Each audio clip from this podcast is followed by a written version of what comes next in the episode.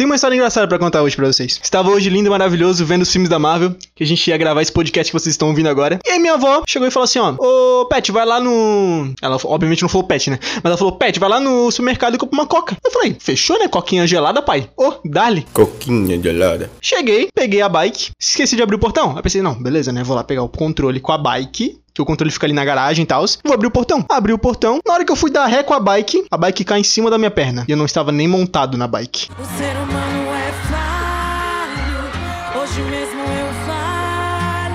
Exatamente. E eu fiz um corte fudido na perna.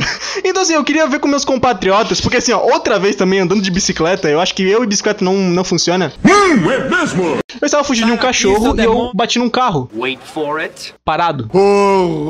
Então, assim, ó, eu queria ver com meus colegas as histórias de eles em movimento que são engraçadas ou se só eu sou um idiota mesmo. Bom, a parte do idiota a gente não tem dúvida. É, realmente.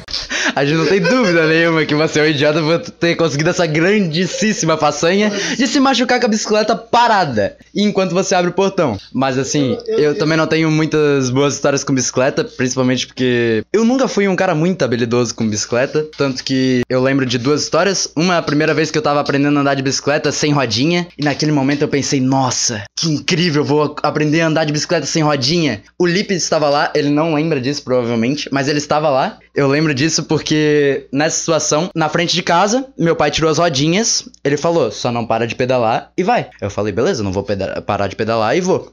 Aí eu cheguei. eu vou pedalar e vou. É, não vou pedalar e vou. Yes, science. Aí eu, eu fui lá, comecei a pedalar. E eu comecei aí, pensei, safe. E o Lipe, ele tava indo pra casa dele pra pegar a bike dele na época, pra pedalar junto comigo. Amigo, estou aqui. Aí, naquele momento, eu fui olhar pro Lipe e falar: It was at this moment that he knew tô pedalando. he fucked up.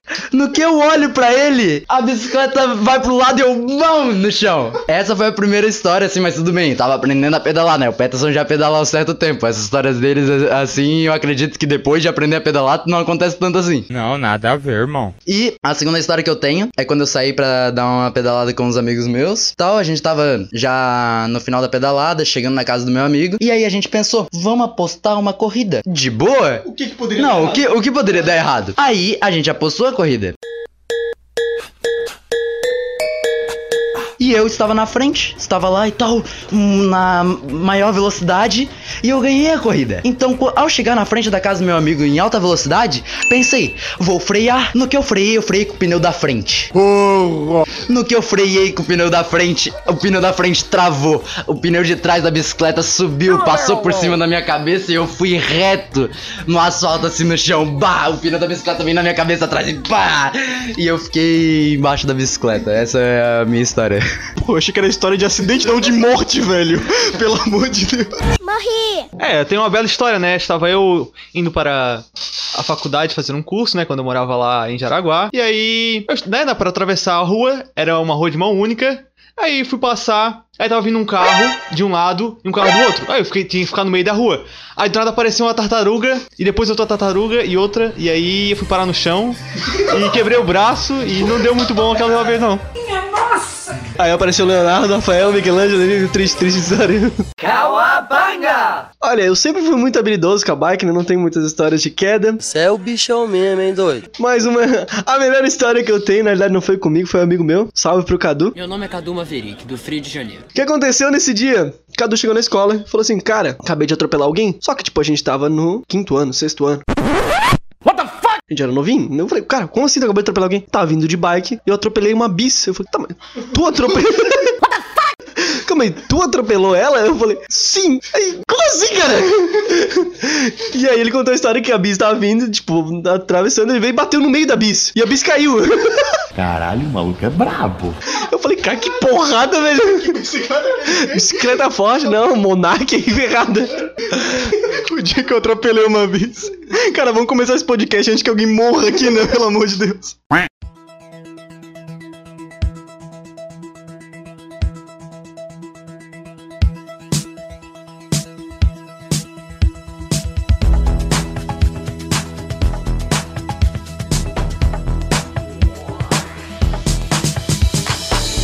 Então, se você está descongelando do gelo aí após alguns 70 anos, eu te dou um bom dia. Já pega o seu escudo aí, porque eu vou te dar um bom dia. Se você já está só com a sua armadura aí de playboy filantropo, né? Já te dou uma boa tarde. Se você já está com seu martelo aí preparando as tempestades, eu te dou uma boa noite. Eu sou o Pão aqui no seu Tech Cast e seja muito bem-vindo. Vamos começar diferente, vamos começar pelo nosso convidado? Com o nosso convidado aqui, nosso convidado especial da noite, Nino. Boa noite, bom dia, boa tarde. Eu sou o Nino e estamos aqui com os rapazes. Vamos, vamos lá. Uma bela introdução do nosso ilustríssimo Nino, que muito profunda, que está aqui nessa noite de hoje. Muito especial estar aqui com você, Nino. Um belíssimo convidado nessa noite. Ao meu lado, não é novidade pra ninguém. Já está aqui com sua brilhante armadura, esse playboy filantropo aqui ao meu lado, Peterson. Eu mesmo. Cara, eu acho engraçado que nesse podcast o Pão ele não deu bom dia, boa tarde, boa noite pra ninguém. Por quê? Bom dia pra você que acabou de descongelar de 70 anos. Eu acho que se tem alguém escutando a gente, pelo amor de Deus, vai encontrar um médico. Boa tarde pra você que é um filantropo que tem uma armadura. Ou seja, o Elon Musk tá escutando a gente agora. E... Salve, Elon! Salve, Elon! E boa noite pra você que tem um martelo que controla trovões. Caralho, é o eletricista agora da rua, essa porra. Mas vamos embora. Eu acho que o Pet, depois da tartaruga e a piada eletricista, o Pet vai ser promovido a convidado do Tech Cast. Vamos embora gravar esse podcast, vamos embora.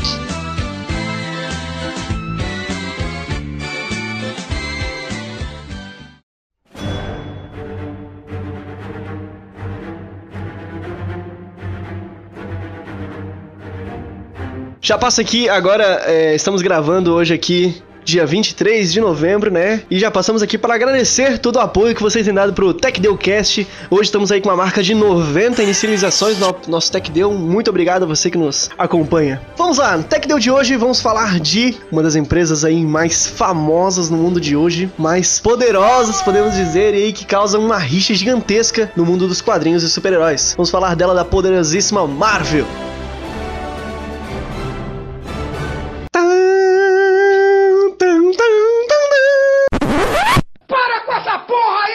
We go again.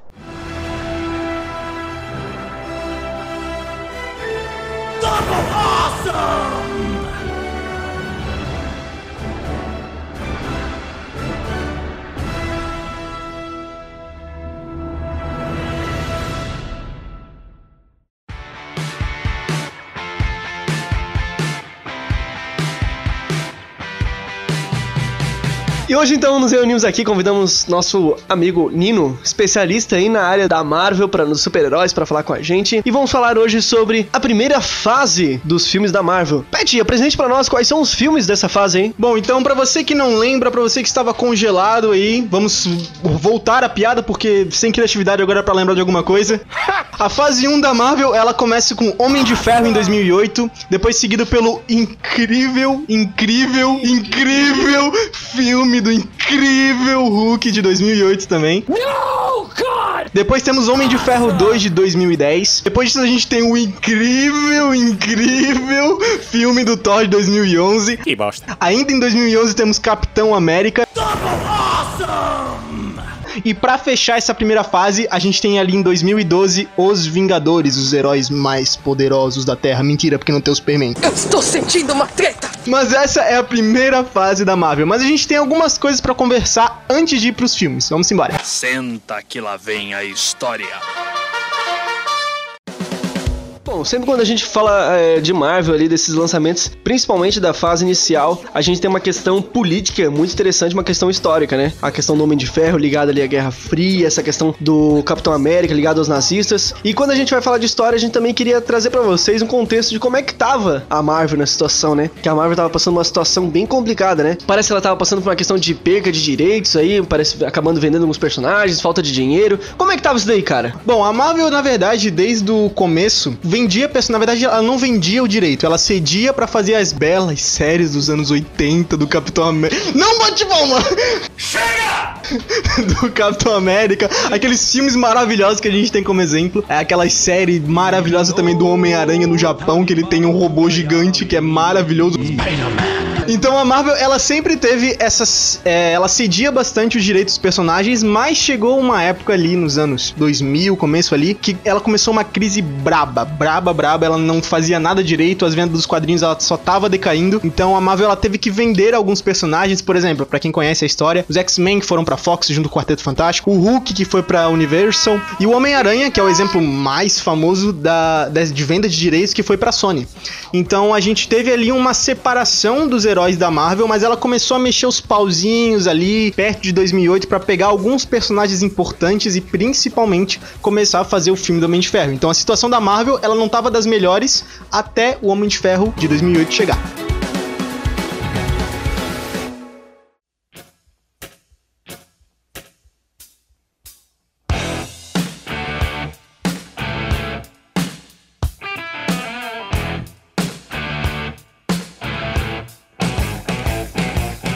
Então, em 2008, a Marvel apresenta pra nós um personagem que não era tão conhecido e tão é, adorado aí na série dos quadrinhos, Homem de Ferro, em do- de 2008 da Marvel. Marcelinho, traga pra nós a sinopse desse filme que atingiu tanto, tantas pessoas, tantos jovens que gostaram tanto do herói. Homem de Ferro, que começou com a grande história de Tony Stark, aquele cara que trabalhava de servente na casa dos ricos, trabalhando, passando a roupa dos ricos, quando de repente ele toma um choque vindo do ferro e ele se torna o Homem de Ferro.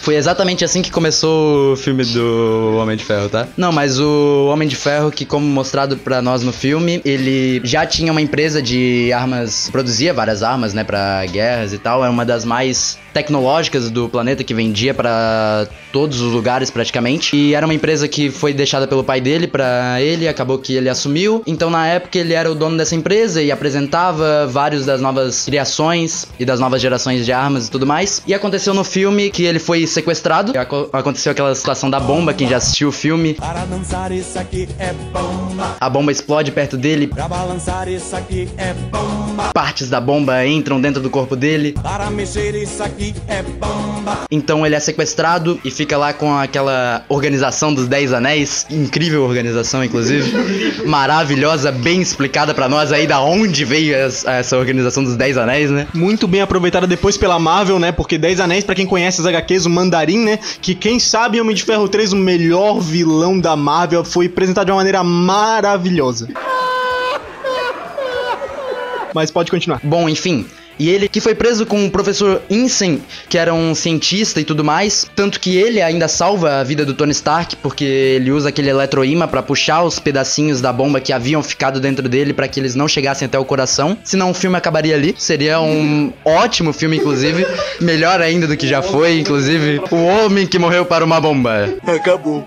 Seria um incrível filme, mas que esse cientista que ajuda o Homem de Ferro a usar o reator Arc lá pra fazer a primeira a primeira armadura, que era uma armadura toda prateada, uma armadura toda diferenciada, parrudona, grandona assim e tal, que quando você olha pra aquilo você pensa: "Meu Deus, eu fazia uma melhor em casa".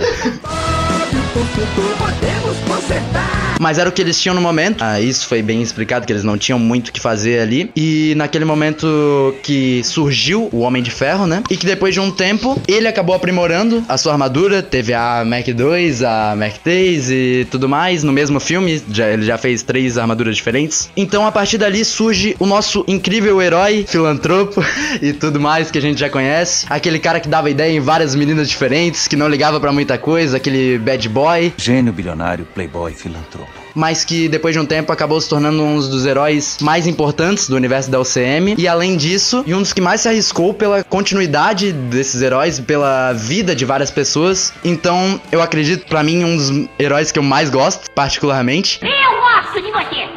E agora eu vou passar a palavra pro Nino. Nino, você assistiu esse filme? O que você achou? Fale a verdade, por favor. Não, primeiramente o filme é maravilhoso, né? Começa com esse DC já tá bom, cara. Já já não precisa mais nada. Tem esse DC já tá excelente. Quero dizer que defender o mandarim, que eu acho maravilhoso. Isso é um assunto pra outro Tecdeucast, Nino. Relaxa. A gente vai, a gente vai malhar o pau no mandarim ainda, relaxa. E o Homem de Ferro, na verdade, foi o filme que eles tentaram fazer de um jeito e deu certo, né? E aí depois, quando eles vão errar no Incrível Hulk, eles vão só, a partir daí, copiar o Homem de Ferro pra todos. E essa se torna a Fórmula Marvel que gerou bilhões pra, pra eles. Mas como todo herói tem um bom vilão, temos aqui o nosso queridíssimo, carequíssimo Obadiah Stane. Careca!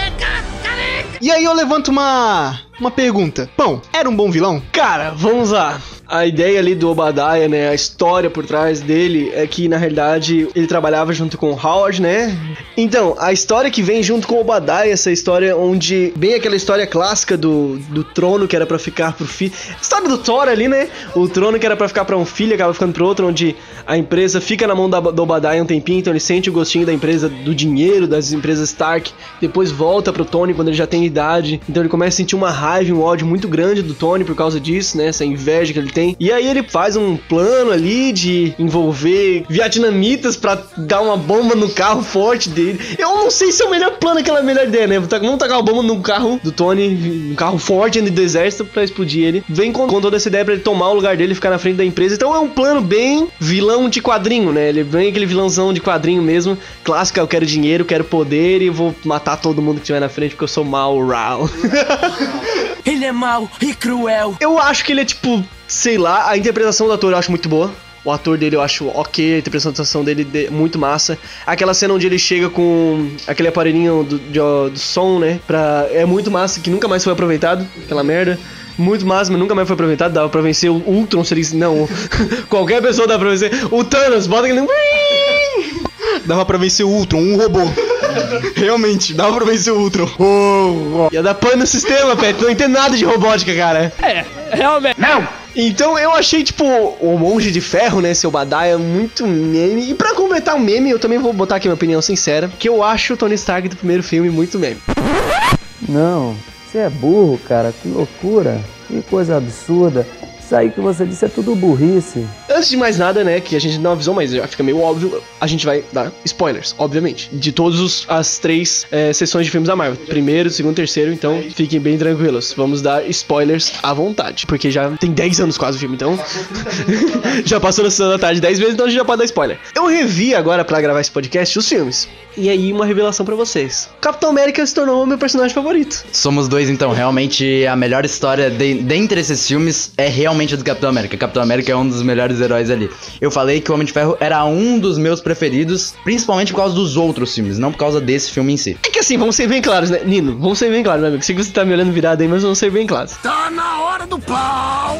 Tony Stark, nesse filme, primeiro que eu... Ah, eu não sei, eu vou, vou, vou, Minha mãe falou que isso daí é do demônio, sabia? Mas eu não acho a interpretação assim do, do Robert Downey Jr. tão boa. Tão boa assim, cara. Eu acho que agora você falar uma merda, hein, meu amigo. Eu acho que a gente, você falou uma merda mesmo. Assim, ó, o Tony Stark era tipo. O, a Marvel, o que, que ela fez? Desde o começo, desde esse filme, ela já apostou grande. Porque esse filme foi o começo pra iniciativa Vingadores. Então eles apostaram bem alto nesse filme. E eles pegaram o Robert Downey Jr., que era um ator que tava ali numa, numa fase não muito boa da vida dele. Botaram e deram essa chance pra ele, porque o Homem de Ferro já não é um personagem meio meme na, nos quadrinhos, né? Tipo, né? Então eles falaram assim, cara, se não der certo, tchau, obrigado, valeu pelo serviço, Robert, até a próxima. Só que, tipo assim, a atuação dele é boa, o, o do Robert Downey Jr., ele é muito carismático e tudo mais. A história ali é meio, sei lá, cara, não, eu não sei. Eu acho muito fraquinho assim, sabe, Nina? Não, cara, de todos esses aí, ela é a melhor que tem, porque, tipo, é a única que realmente desenvolve o personagem. Porque o Thor é uma bosta, né?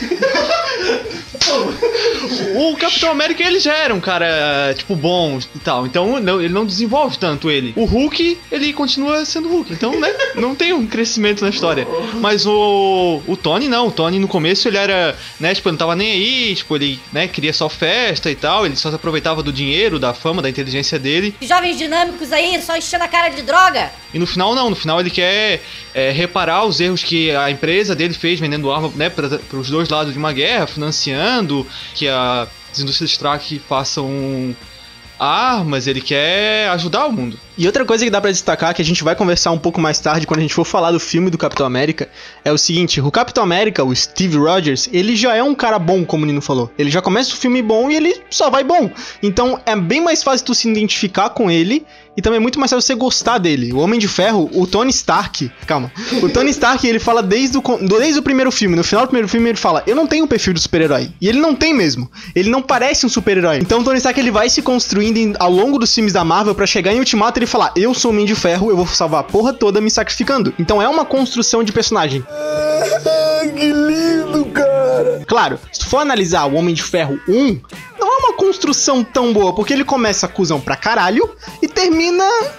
É, meio, é, meio cuzão. Ele termina mais ou menos, ele não termina aquela coisa. Então, essa evolução do Tony Stark, ela vai ser de grão em grão, né? Ele vai mudando a, suas, a sua visão do mundo, ele vai se transformando, mas realmente, concordo com vocês. Se for analisar ali no filme do Homem de Ferro, com, em comparação com o Capitão América, eu prefiro muito mais o Capitão América, porque, porra, ele já é o bom moço da história, né? Além disso, vendo o início do Homem de Ferro, tipo, se a gente visse, uh, visse hoje em dia e alguém falasse para você que, tipo, você nunca assistiu esse filme, digamos, você nunca assistiu esse filme, O Homem de Ferro, e alguém falasse para você que no final desse filme ele ia se tornar um anti-herói, tu ia acreditar? Vindo, vendo só o início do filme? Sim, eu acreditaria. Eu acreditaria que ele viraria um, um anti-herói, sim, por causa do perfil do Tony Stark, né? Só pra mostrar o quão foi construído construída a história do Homem de Ferro até ele se tornar o herói que nós vimos nos últimos filmes. Então, isso foi uma construção que foi feito com o tempo, obviamente não foi no primeiro filme, assim, ele começou ah, o Bad Boy lá e tal, o Playboyzinho. Bad boys, bad boys. E já acabou do bem lá e tal, e salvando todo mundo. Não.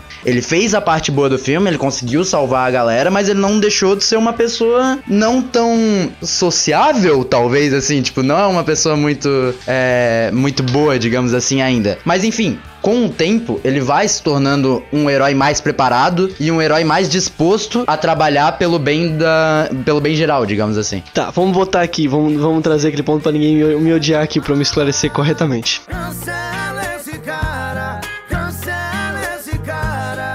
Não acho a atuação do, do Robert, Jr., Robert Downey Jr. É, ruim. Ah, bom. Como a gente falou. Esse filme só, ele poderia dar mais. Eu acho que foi isso mesmo. Ele talvez estava um pouquinho preso. Depois ele foi se soltando mais. Acho que no, no Tony Stark, no Homem de Ferro 2, você já consegue ver Robert Downey Jr. muito mais solto, assim, muito mais, né? Mais de boa. E é que assim, no começo do filme, ele vai seguindo puramente por vingança ali, uma, uma raiva porque estavam usando as armas dele. Ele faz meio que um, vamos poder dizer, até um retiro espiritual na caverna, né? Onde ele entende ali a questão da. Onde ele encontra Jesus. Amém! Jesus Cristo, eu estou aqui. Não, mas assim, onde ele tem um, uma identidade, o, o cientista, né, ajuda muito ele a pensar nisso. Você é um homem que tem tudo, mas não tem nada. Então daí ele consegue perceber o que, que é importante para ele. Então, claro, é uma construção, vamos botar, legal. Ok? Legal. Legal. Bem louco. Claro, a gente vendo hoje, a comparação é bem diferente. Na época a gente achava o máximo e o de si e vamos embora. Mas ali, o que quebra pra mim é a parte final do filme ali, os 45 do segundo tempo é muito fraco, muito fraco. O que, que eu vou dizer lá em casa? É, a luta dele com o Monge de Ferro é tipo qualquer coisa assim. Monge de Ferro vindo daquela cena que parece o. Cara, ele parece um, um, bicho do Indiana Jones, sei lá, um alien que ele vem no meio daqueles negócios derrubando todo mundo. E só o Carlson sobrevive sempre. Sempre o Carlson sobrevive também de tudo, mas ele sempre sobrevive. E, cara, tipo assim, ali a luta dele é tão fraca, é tão tipo, a gente vai usar o gelo. Ah, o que que voa? Ah, o que que você fez para lidar com o gelo? A minha armadura resiste. Ele, pim, dá um soquinho na cabeça dele cai. E ele sobrevive! Ele sobrevive! Do nada! Ah, tá merda. Ah, vá tomando. Então, assim, ó, eu acho que essa parte ali do dessa luta final foi fraquíssima. A Marvel foi aprendendo aos poucos a fazer uma luta final. E Thor ficou uma merda. Capitão, ok. E a Marvel não é tão boa assim fazer final de luta. A gente chegou numa acordo aqui. É, realmente. Entre todos esses que estão aí, a melhor luta final é do Hulk. Porque é onde tem porradaria. Não, Vingadores a gente tira a parte, né? Claro. Não, entre, entre os de origem, entre os de origem, a melhor luta final é a do Hulk. Porque os dois caras caem na porrada, tem sangue, é, pô. Esse é o negócio Esse é o negócio bom. Mas também, não só de porradaria franca vive um filme, não é?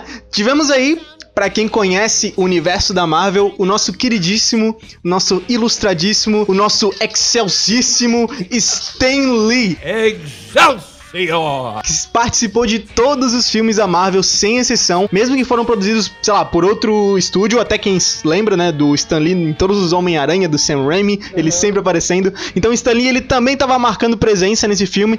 E Marcelinho, você lembra como é que foi a aparição do Stan Lee nesse filme? Não! Que maldade você fez comigo.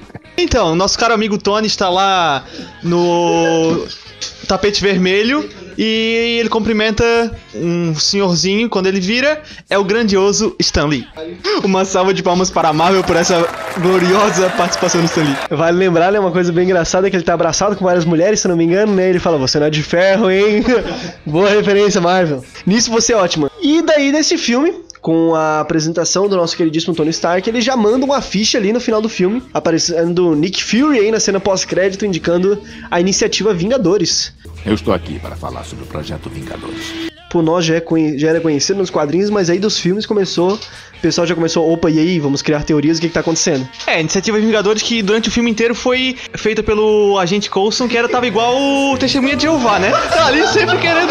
E aí, você tem um tempinho pra mim, você tem um tempinho pra mim. E no final a gente ele explica por que, que ele tava ali, né? Um detalhe também, que pra, nesse filme uma piada muito boa, que ele, eles não tinham o nome SHIELD ainda. Era, olá, eu sou agente Coulson da Superintendência Humana de Iniciativa de não sei o que, de Inteligência e... Enfim, era um nome desgraçado que a Pepper, não, vocês têm que diminuir esse nome. Aí falou, não, estamos trabalhando nisso. Sou agente Phil Corson, da Superintendência Humana de Intervenção, Espionagem e Logística de sua ação.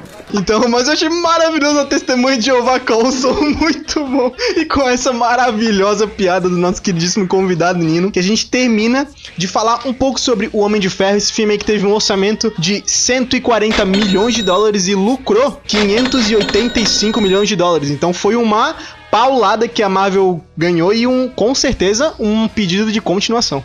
E também vamos deixar aqui bem claro aqui ah, os efeitos especiais desse filme que são muito bons, né? Eu só queria deixar bem claro uma cena aqui pra vocês. Não sei se vocês lembram bem, mas quando o Tony tá saindo da caverna com a Mark I ainda, né? Com a roupa toda, é, vem vários caras que estão distantes. Todos eles com suas AK-47 atirando ele, pá, pá, pá, pá, pá, começa a atirar nele, e aí ele pega um lança-chamas. e todo mundo aqui sabe que o lança-chamas é uma arma de proximidade, porque o fogo ele se espalha, né? E aí ele pega e vai. Para não prejudicar aqueles que não prestaram atenção ao lance, vamos mostrá-lo novamente com a magia do replay imediato. E aí ele pega e vai. Só que, tipo assim, ele meio que tá jogando no chão. E a galera a 20 metros, o cara. Oh! E pegando fogo. Eu só queria deixar essa cena bem clara que se você ver o jeito, você vai falar. Não, cara. Yes, science! A fúria é uma chama, não apaga, inflama. Você não vai conseguir tirar minha calma. Esse é meu segredo, tô sempre com raiva. Agora vamos falar de um filme incrível! Wait for it. Incrível! Keep waiting. Incrível! Do nosso incrível Hulk. You serious? Lançado em 2008. Será que esse filme tem uma sinopse boa? Será? Vamos puxar o nosso querido Nino. Vamos ver o que ele tem a dizer sobre esse incrível filme. De novo! Era uma vez um rapaz chamado Bruce que trabalhava fazendo banners. E aí ele tava. Foi almoçar, e pegou lá, ele resolveu pegar uma saladinha, né? Pegou aquele brócolizinho. Quando ele foi comer, se engasgou, ficou verde e aí virou o Hulk. Incrível! Agora vamos lá, né? O filme já começa conta- pulando a, a história de origem do Hulk, porque afinal já tinha tido um Hulk em 2003, tinha tido a série do Hulk, outro filme do Hulk. Então, maravilhoso, pularam o- toda aquela introdução e tal. Nice. E aí a gente já vai pro Hulk na Rocinha. A atuação dos atores brasileiros nesse filme, né, deixa muito a desejar, mas só por ele estar lá, é isso aí. Gostaria de lembrar do- de como aquele tiozinho brasileiro que lutava, como ele consegue deixar o estômago dele colado na costela, na costela não, na, na coluna, ele consegue deixar colado, não sei como ele faz isso. E é isso. Então, pra quem não conhece, né, é a história aí do nosso queridíssimo Bruce Brenner, nosso, nosso querido Hulk, é, foi um cientista que estudava bastante os raios gama e após uma experiência mal sucedida ele acaba se recebendo uma grande quantidade de raios gama no corpo e com isso ele acaba se transformando no Hulk. Lógica nenhuma, mas tudo bem, continuamos. O que vale destacar também é uma diferença também na origem das HQs pro Hulk da origem da Marvel. As HQs, o Hulk ele é um cientista, o Hulk ele é cientista. Yes, sir. O Bruce Banner ele é um cientista que ele está testando é, bombas de gama, de raios gama num campo de concentração, e aí aparece um, apareceu um cara chamado Rick, que estava ali pela redondeza, e o Bruce Banner viu esse guri no meio da exposição aos raios gama. Então ele saiu correndo e empurrou o cara numa vala, só que nesse processo ele foi atingido pelos raios gama. Daí, o que acontecia com ele? Toda noite ele se transformava num monstro cinza, que mais pra frente foi mudado pra verde por conta de um erro na impressão das HQs. Então, sim, o, o Hulk era cinza e só se transformava à noite. O Hulk era um lobisomem diferenciado. e na Marvel, ele era um, um estudante de uma universidade ali junto com a namorada dele, amando do governo, estava estudando a recriação do soro do super soldado. Só que deu ruim e o Bruce Banner se transformou o Hulk, foi caçado e teve que fugir pra onde? Pra Rocinha, mané.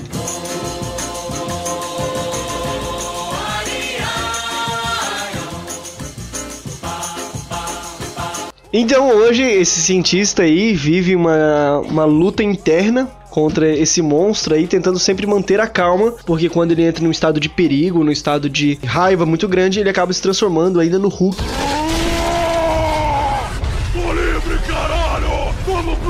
Então por isso ele continua todo dia lutando aí, tendo essa luta interna aí entre respirar e manter a calma. E pensando nisso, ele escolhe o lugar melhor pra ele manter a calma e vem pro Brasil! Você é burro pra caralho! Incrível! Que bela decisão! Que bela decisão, Bruce Banner! Você tem, meu Deus, vários lugares pra ir, vários países bem desenvolvidos pra você ficar, não se irritar com nada, viver uma vida boa com um bom salário e você vem parar na Rocinha! Você vem parar no meio de brigas e de tiroteios a todo momento e você quer se manter calmo. This is Brasil. Eu não estou falando mal.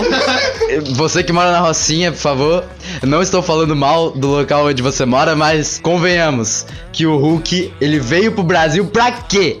Pra se manter calmo no Brasil. Não tem como se manter calmo no Brasil. A gente não tem poder nenhum, a gente não tem nada, mas se, acho que se pudesse viraria o Hulk a cada 5 minutos. Aqui, se a gente lê, sei lá, qualquer coisa que esteja acontecendo no Brasil agora, a gente vira o Hulk, instantaneamente. Imagina o Hulk ouvindo da Atena. o Hulk é o da Atena. Hulk é o da Atena. Isso é uma barbaridade. Eu gostaria de ressaltar que esse é o único filme em que os caras conseguem invadir a Rocinha e ninguém percebe. Não, todo mundo tem. Ele sobe a favela inteira e ninguém fala nada. É uma maravilha isso, né? E pra gente não perder o costume, vamos comentar então sobre a história do filme. E o filme ele já começa com o famoso ilustradíssimo Stan Lee. Eu acho que eu virei o cara pra falar do Stan Lee, porque eu tô falando do Stan Lee de novo. E o Stan Lee tem uma participação maravilhosa. Qual que é, Pão? Não sei. Porra, de novo! Não, tô brincando. Então, Stan Lee, nosso queridíssimo amigo aí, Stan Lee, aparece bebendo um refrigerante, por coincidência, claro, verde. Coincidência? Acho que não! E esse é, refrigerante está infectado com o sangue do Bruce, do Bruce Banner, e por isso ele acaba morrendo e foi assim que aconteceu a morte do Stan Lee, tá? Sinto lhe informar.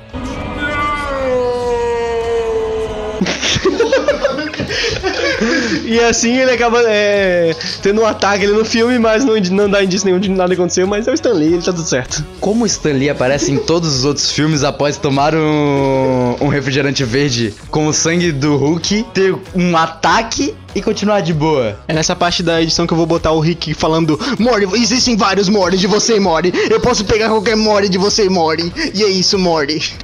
Não! Não, mas só lembrando, tem uma explicação que, tipo, no, nesse filme o Stan Lee não era o Stan Lee. Ele só tava interpretando um velho aleatório, tipo, por isso que ele aparece nos outros filmes. Não teria uma explicação pro Stan Lee aparecer em todos os outros filmes. Essa foi a explicação dada por eles de que o Stan Lee morreu, mas não morreu. Mas é por, pra, por isso que ele aparece nos outros filmes. Ele só, tipo, era o ator do Stan Lee que tinha que aparecer no filme e ele tava inter interpretando um velho. Faz sentido? Não faz. Pra mim é o Stan Lee morrendo e ele se mantém vivo por causa do, do sangue do Bruce Banner, mas enfim. O ator do Stan Lee tava interpretando um velho que era o velho que era o Stan Lee. E aí o Stan Lee morreu, que era o ator do Stan Lee. O Stan Lee, o Stan Lee e o ator do Stan Lee morreu. Logo o Stan Lee tá vivo. um comentário mais necessário da vida do Marcelinho.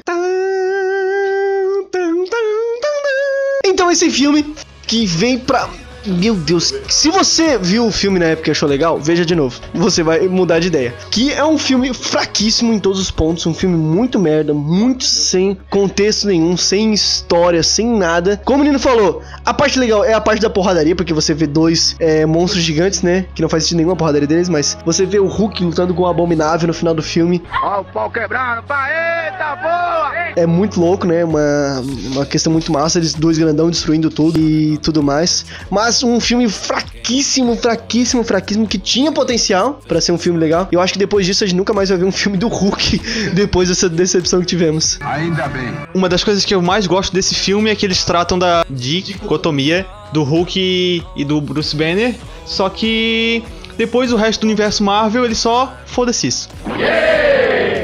Mas nesse filme, né, o, Bruce tá lá sempre tentando evitar virar o Hulk pra evitar machucar os outros, pra ter, né, tentando se livrar do Hulk, tentando controlar tudo aquilo ali. Na verdade, o grande desenvolvimento do filme é esse, né? No começo ele quer se livrar do Hulk e no final ele já tá tentando é, dominar o Hulk. No final ele tá tentando controlar, pelo menos, né? Igual na, na luta final, ele consegue dar uma direção pro Hulk e aí gente- isso já é um começo pro Hulk que a gente vai ter depois nos Vingadores e aí todo o resto do universo Marvel.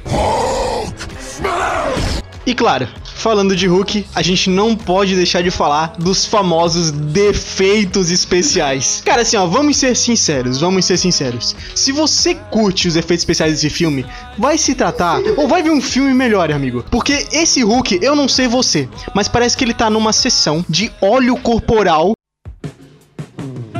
de todo o corpo dele. Parece que lambuzaram o Hulk em mel ou em bosta, porque de- ficou muito merda esse Hulk. Vou falar, vou falar em nome do amigo Nino. É, eu discordo. assim, não tenho nada contra o visual do, do Hulk antigo. Ainda acho que o novo é melhor, né? O novo ele ficou mais, menos cabeludo, antes ele era mais cabeludinho. Mas assim, cara, é porque tu pega uma raiva tão grande do filme, um desgosto, que qualquer coisa que eles colocaram a gente ia falar, meu Deus, que coisa feia. Mas ele tá bem parecido com os efeitos especiais do Hulk de 2003, aquele lá que era uma fantasia. então, vejam que vocês vão achar também a mesma coisa. Em termos de vilões, entre aspas, nesse filme, que eu quero entrar nessa pauta aí, temos primeiro aí nosso Emil Blonsky, que é um soldado aí, né? Soldado, que faz também por de maneira meio clandestina, novamente, tenta replicar o efeito do soro do Hulk nele, e aí ele acaba se tornando o abominável. Uma coisa que eu acho muito da hora do, do, do style do abominável nesse, nesse filme é a- os- o osso nas- na coluna. Eu acho muito da hora que ele fica saltado assim, né? Eu acho muito louco. Falando como um jovem de 15 anos praticamente, né? Mas tudo bem. Jovens dinâmicos aí. E aí o Pet veio pra nós perguntando, cara, eu acho que o, fi- o vilão desse filme tem cara de ser o General Ross. General Ross. Porque ele faz toda a trama e não sei o que, é, onde ele fa- toma a frente pra causar todas as merdas ali do filme. Mas, sei lá, Pet, tu acha mesmo, cara? Sim. Bom, eu acho que talvez não seja a colocação de vilão. Eu acho que o General Ross ele tá mais pra antagonista do protagonista. Não sei se você entendeu. O antagonista ele não necessariamente tem que ser um vilão. O antagonista é só um cara que tá ali pra atrapalhar a vida do protagonista e na maioria das vezes é o vilão, né? Então eu acho que o vilão mesmo desse filme a gente pode colocar depois o Mr. Blue, que a gente vai falar um pouquinho mais sobre ele depois. Mas o General Ross, ele tá contra o Banner. Sempre contra o Banner, sempre buscando o Banner. Meu Deus do céu, Banner, preciso do Banner. Vai lá na rocinha pegar o Banner. Vai lá pegar o Banner em qualquer Banner. Vai, sei lá, bota um Banner pra gente achar o Banner. Então, é, o General Ross, ele pode até não ser um vilão é, naquele momento, só que ele é um puta de um cuzão com o Bruce Banner. Ele não dá nem direito do Bruce Banner se explicar. Pra quem viu a história sabe que o, o Bruce ele foi obrigado a se refugiar pra não virar uma arma do governo. Então, o General Ross, ele ali tá como um cuzão. Ele tá como um cuzão. Cara de pau, vagabundo. É que na verdade é assim, né? Ele viu que o cara tava pegando a filha dele, aí ele pensou, oh, vou foder esse filho da puta. Aí foi olhar e botou, botou um soro de super soldado nele, botou uns raio grão pra ver se ele morria. Ele não morreu, virou o Hulk. Aí, mas ele achou uma desculpa e foi atrás deles o resto da vida tentar matar. Não é porque ele comeu a filha dele. Mas no final não deu certo. e é isso aí. Melhor backstory de um vilão. Vimos que sogro é foda até em filme, guys. Pô, pegar o sogrão ali. Hum. Ô, só atrapalhou a vida do Hulk, cara. Pelo amor de Deus, senhor amado. E o ator que fez o filme do Hulk? Esse filme, que não foi o mesmo ator que a gente está acostumado a ver agora com os novos filmes, né? Yeah, Mark Ruffalo! Ah, O que, que vocês acharam? Vocês acharam que ele fez uma boa interpretação pra um primeiro filme do Hulk? Vocês acham que deu uma boa iniciativa pro Hulk dos próximos do Vingadores e de tudo mais que a gente tem visto pra frente? E por que ele não continuou nos outros filmes pra vocês? Então, eu gosto desse Bruce Banner, é, só que a grande diferença é que assim, é, a gente vê, co- como eu falei antes, é, a fórmula Marvel é a fórmula do Homem de Ferro. E, a e o Hulk, ele não segue essa fórmula. Por isso que ele acaba dando errado, né? Não, não tem tanto lucro assim, por isso que ele não. Essa fórmula não é repetida, a fórmula do Hulk. Então, o ator que fez o, o Bruce Banner nesse filme, ele é perfeito pra essa fórmula. Mas eu acho que se botasse ele na fórmula Marvel, na- no Hulk que veio depois, não encaixaria tão bem. E pra essa fórmula que vem depois, pra o Hulk que vem depois, o Mark Ruffalo é maravilhoso. Cara, nada se compara ao Mark, Lu- Mark Ruffalo como Hulk ali, mas como um alívio cômico, né? O Mark Ruffalo é muito engraçado, a gente vê nos outros filmes ali. Yeah, Mark Ruffalo! Aquela cena que ele vem no- nos Vingadores com a motinha no final fica tipo, caramba. Então ele é muito engraçado, assim, ele vem no, no pau a pau ali com o Tony Stark, pra mim, depois. De comédia, assim, os dois, eles são muito engraçados. E, cara, é que tipo assim, eu olho pra aquele guri do primeiro. Desculpa, não, a gente não sabe teu nome, porque tu não é importante hoje na Marvel. Mas assim, eu olho pra aquele guri, eu imagino ele fazendo um Transformers. Não imagino ele fazendo um Hulk, cara. Olha, tipo, tu olha pra ele e fala assim, cara, Transformers, não um Hulk. Então, como o Nino comentou ali, ele não serve pra essa fórmula da Marvel, né? Essa fórmula fascinante que vem funcionando todos esses anos. E porque ele saiu, digamos que o nosso amiguinho ele veio, chegou agora já aqui sentar na janela onde ele quis mudar muita coisa de como o Bruce Banner seria dali em diante, como o Hulk funcionaria dali em diante, já queria trazer uma coisa muito diferente. A Marvel olhou pra ele e falou: é, obrigado pela tua ideia, vamos descartá-la e você tá demitido. então, é, foi esse motivo pela saída dele, basicamente, né? E cara, pra mim, foi uma, uma boa ele ter saído e deixado espaço aí pro Mark Ruffalo tá hoje na Marvel. É, eu também concordo que o Mark Ruffalo ele é bem melhor do que o Edward Norton. Lembrei o nome do cara agora que não, enfim, ninguém, ninguém lembra. Mas é, o Mark Ruffalo ele arrasa como Hulk, né? E também eu tenho uma muita crítica ao Edward Norton porque ele não tem cara de cientista. Ele não parece nem um pouco um cientista, mesmo que o Mark Ruffalo também não pareça que ele tem uma cara de bobão. Calma, cara.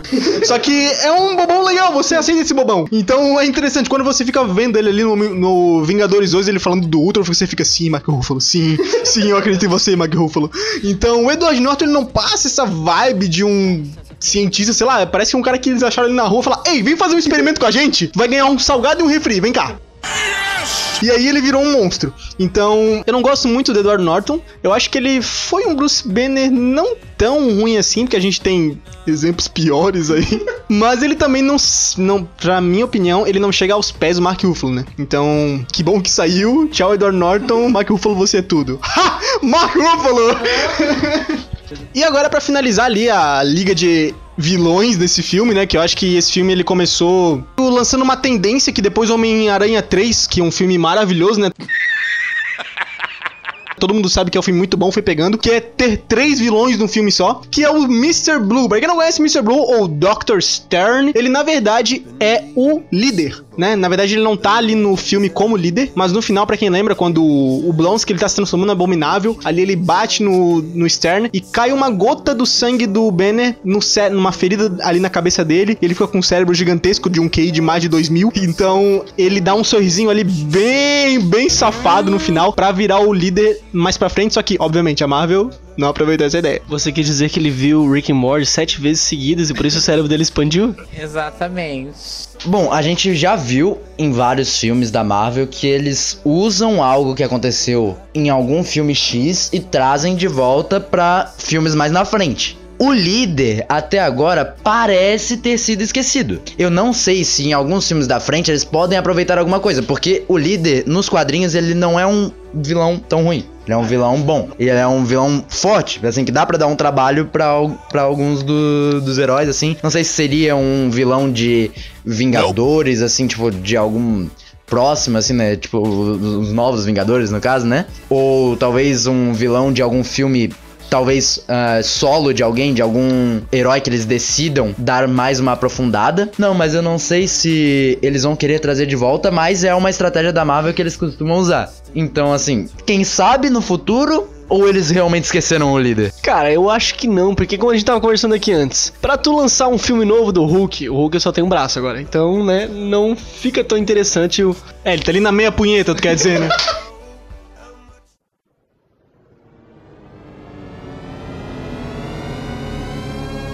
Momento pet desnecessário. Mas assim, é, trazer um filme do Hulk com um braço só, enfrentando o líder, eu acho que não ia ser o hype assim, tipo, uau, trailer de lançamento, não sei.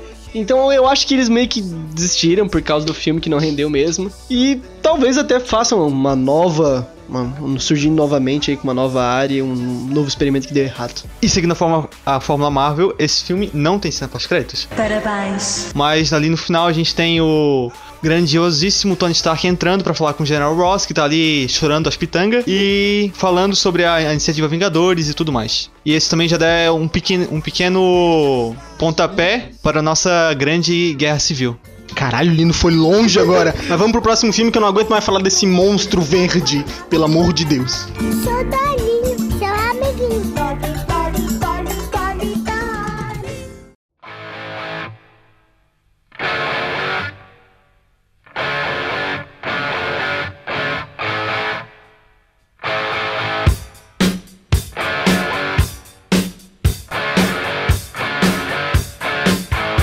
E agora, no ano de 2010, ali dois anos antes do mundo acabar, temos o Homem de Ferro 2. Mas então, Pão, traz uma sinopse pra nós. O que aconteceu foi que Tony Stark estava saindo do seu quarto e ele apareceu com duas marcas na, nas orelhas queimadas, né? E aí a Pepper perguntou para ele: É, o Tony, o que foi que aconteceu? É, não, eu tava passando roupa e aí ligaram. E aí eu fui atender e queimei o lado da orelha. E tá, mas o outro lado? Ligaram de novo. e assim nasceu Homem de Ferro 2.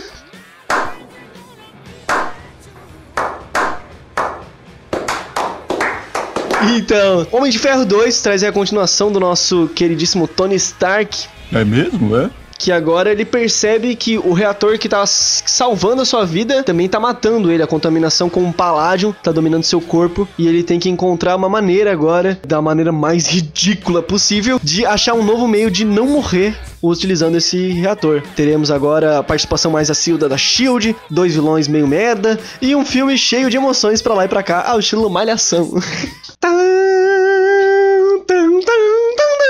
Mas olha só, querendo ou não, Homem de Ferro 2, vamos botar aqui. É melhor que Homem de Ferro 1. É melhor que Homem de Ferro 1, todos concordamos? É claro. Não concordo.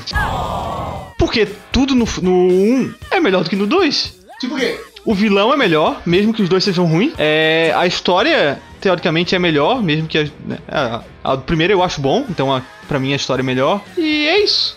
Tá bom. Acabou. Mas assim, a gente vê, como a gente tava conversando assim, a evolução do Tony Stark vem nesse filme, onde ele está muito orgulhoso e muito cheio de si, né? Sou rica! Onde está no ponto onde eu privatizei a paz mundial, eu sou um homem de ferro, a armadura faz parte de mim, e ele hackeia tudo, ele não dá mole pra ninguém. E aí pessoal, tudo bem? Que quem fala é o Edu. E galera, seguinte, no vídeo de hoje eu queria jogar com vocês um pouquinho de Watch Dogs. O governo fala com ele, não tá nem aí, onde ele tá se mandando. E por isso que eu acho que nesse ponto ele às vezes é arrogante demais. Eu acho que o Tony Stark nesse ponto ele é arrogante demais, né? Sabe o que falta em você, rapaz? Humildade. Mas, é, algumas vezes super-heróis são arrogantes. E aí ele vem com essa, com essa questão de ele, eu sou um, um poderoso, eu sou onipotente, eu sou armadura e papapá. E aí aparece Ivan Vanko, filho de um amigo que trabalhava com seu pai, o senhor Anton Vanko, que trabalhava com Howard na produção do reator Ark, e aí parece que o Yvon queria mais o dinheiro e o Howard não gostou disso, acabou botando ele pra fora. E daí o Ivan nasceu com esse ódio da família Stark. E ele vem com seu chicote elétrico. Vamos concordar muito da hora? Concordamos? Concordamos, Concordamos muito da hora, ok. Concordamos que muito da hora esse chicote ele vem no meio de uma corrida. É, vamos deixar aqui bem claro. Vamos deixar aqui bem claro. Yvon pegou o Tony Stark desprevenido. É? Vamos lá? Ok? Se ele pega ele no pau a pau, o Tony Stark já com a armadura chega e encontra o Ivan, era outra luta. Ok? Ok, beleza. E aí ele chega mano, desprevenido, erra o Tony Stark, porque ele bate no carro e corta o carro no meio, mas erra o Tony Stark. O miserável é um gênio! E aí o Tony capota, não sei o que, pega a armadura Mark V, por favor, um momento de apreciação pra armadura Mark V. Que coisa linda, aquela transformação dela no. Nossa, maravilhosa. E dali começa uma luta e o Ivan é, vem com essa ideia de que eu feri um deus e agora as pessoas não vão mais acreditar nele. Você fala, você perdeu, se perdeu. E aí, daí o gente boa lá contrata ele, faz construir armadura, chato. Mais uma vez um vilão que surge de um problema nas famílias Stark. Puta que pariu, Howard. Que que tu tem pra ficar de boa lá com a tua empresa, velho? Pô, todo mundo te odeia, Alec. Irmão, acho que todos os problemas que surgiram no- na frente do Tony Stark foram culpa do pai dele, velho. E até o Homem-Formiga tem ligação com o Stark. E, mano, tipo assim, literalmente, todos os vilões é, desses filmes que a gente tá falando agora foram culpa do Howard, que se viraram com o Tony por motivo nenhum, só porque eles estavam bravos com a empresa, tá ligado? Você tá bravo com a empresa, fala com o RH, né? Mas vai, sei lá, não procuraram, não procuraram o RH da empresa, procuraram logo o Tony, já quiseram matar ele, trouxeram um chicote que, convenhamos que é muito bom, como ele já havia falado. Mas, meu Deus, cara, da onde que vem esse ódio? Meu Deus, incessante pelo Howard. Só queria reforçar essa ideia que até o fim do filme, até o Tony Stark odeia o pai dele. Então, realmente, Howard Stark, o que você fez na sua vida? Porque todo mundo te odeia. Howard Stark, o maior vilão de todos os tempos, empos. Ah, agora eu entendi! Agora eu saquei! E aí, como o Bom tava dizendo, o Ivan ele vem, atrapalha a corrida, atrapalha os corre do Homem de Ferro ali em Mônaco e acaba mostrando pro mundo que o Tony, ele não é essas coisas não. O Tony ele não é tão fodão assim como todo mundo acha. O Homem de Ferro pode sangrar, assim como o Batman vai dizer pro Superman alguns anos mais tarde, e a gente vai chorar de tristeza porque aquele filme foi horrível. Fãs da DC, chorem comigo porque foi horrível. Não, cara, não, velho. O filme é muito bom, velho. Você tem que aprender a ver o filme do jeito certo. Isso aí que você disse é tudo burrice. E seguindo, depois que o Ivan fez aquele showzinho dele todo e fala você perder, você perder para o Tony Stark, o Justin Hammer, que é um vilão maravilhoso também do UCM, que todo mundo lembra dele, daquele cara maravilhoso, lindo, cheiroso, loiro, dos olhos azuis, CEO de uma indústria que ninguém mais liga. Que é o próprio sobrenome dele que também ninguém liga porque ninguém lembra, o Justin Hammer. Justin Hammer ele vem das HQs ali com um cara que vai rivalizar com o Tony Stark, mas também, assim como o CM, não serve pra porra nenhuma, além de apanhar do Tony Stark. Ele vai lá, pede ajuda pro Ivan, e o Ivan fala que quer um pássaro. E o Ivan fala que vai ajudar ele, só que tem que ter um pássaro. E aí começa essa luta interna do Ivan com o Justin pra brigar quem é o pior vilão do filme, através do pássaro. Não é My Bird, My Bird. E começa aí a desenrolar o filme.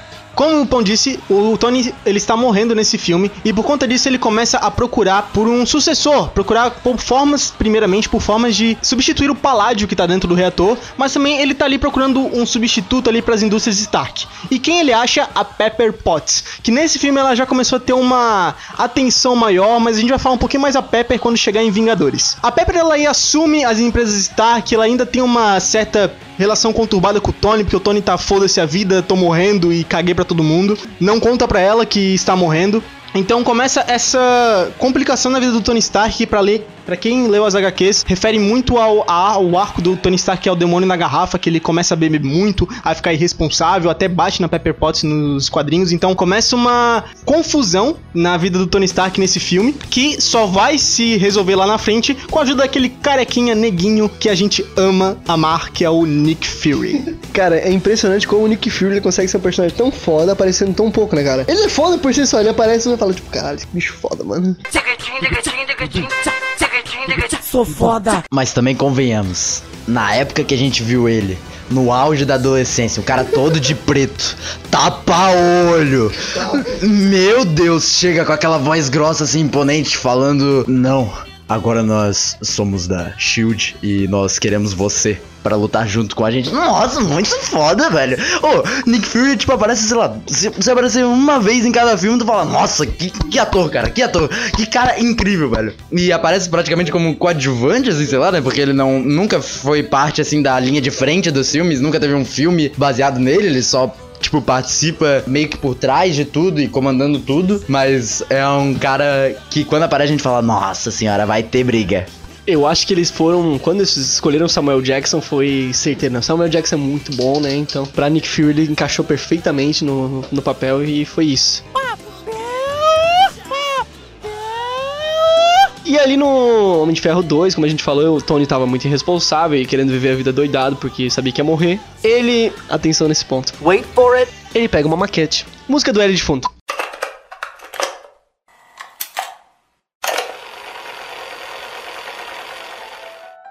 Ele pega uma maquete do pai dele. Coincidentemente, ele pega a maquete, digitaliza ela, tira tudo, árvore, não sei o que, papapá. Dali ele encontra um novo elemento. E aí ele precisa de uma forma é, conveniente pra criar esse novo elemento, né? Porque físico e tudo mais, né? Então um reator de partículas, coisa. Não! Ele pega um laser no quarto dele, na garagem, queima tudo e taca num ferrinho. Quando ele taca no ferrinho.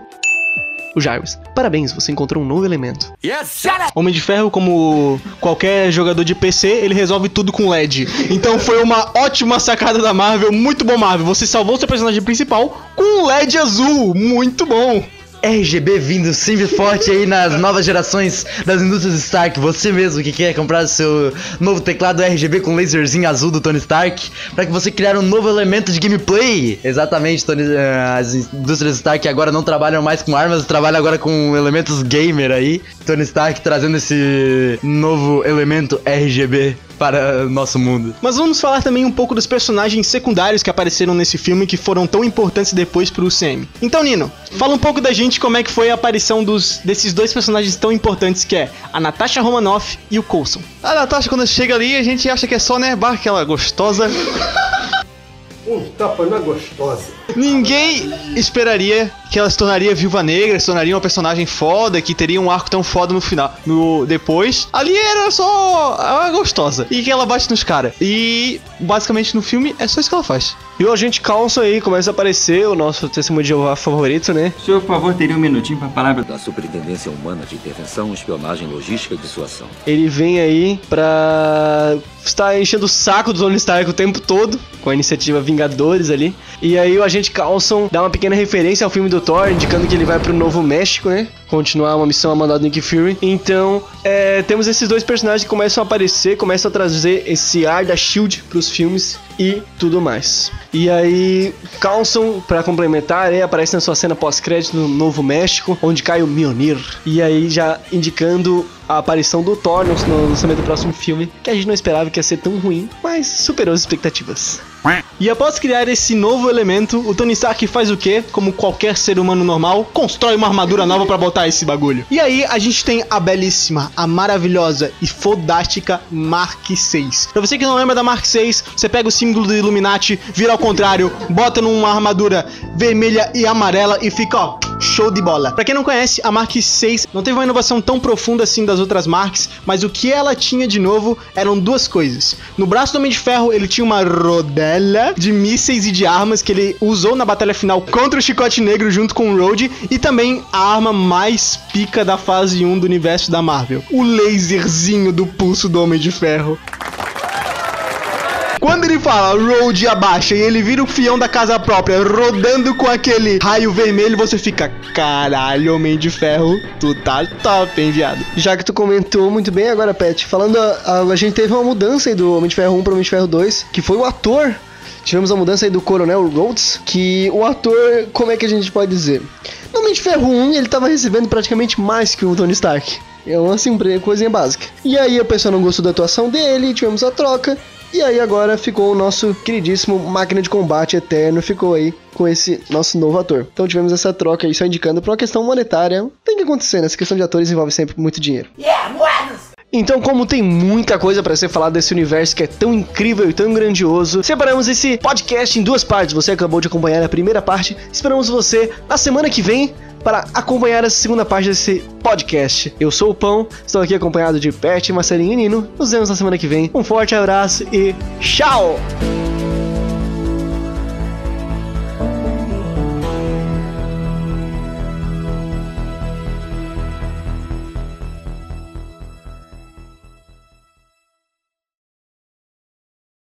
Ai, ai, ai, tá tolo!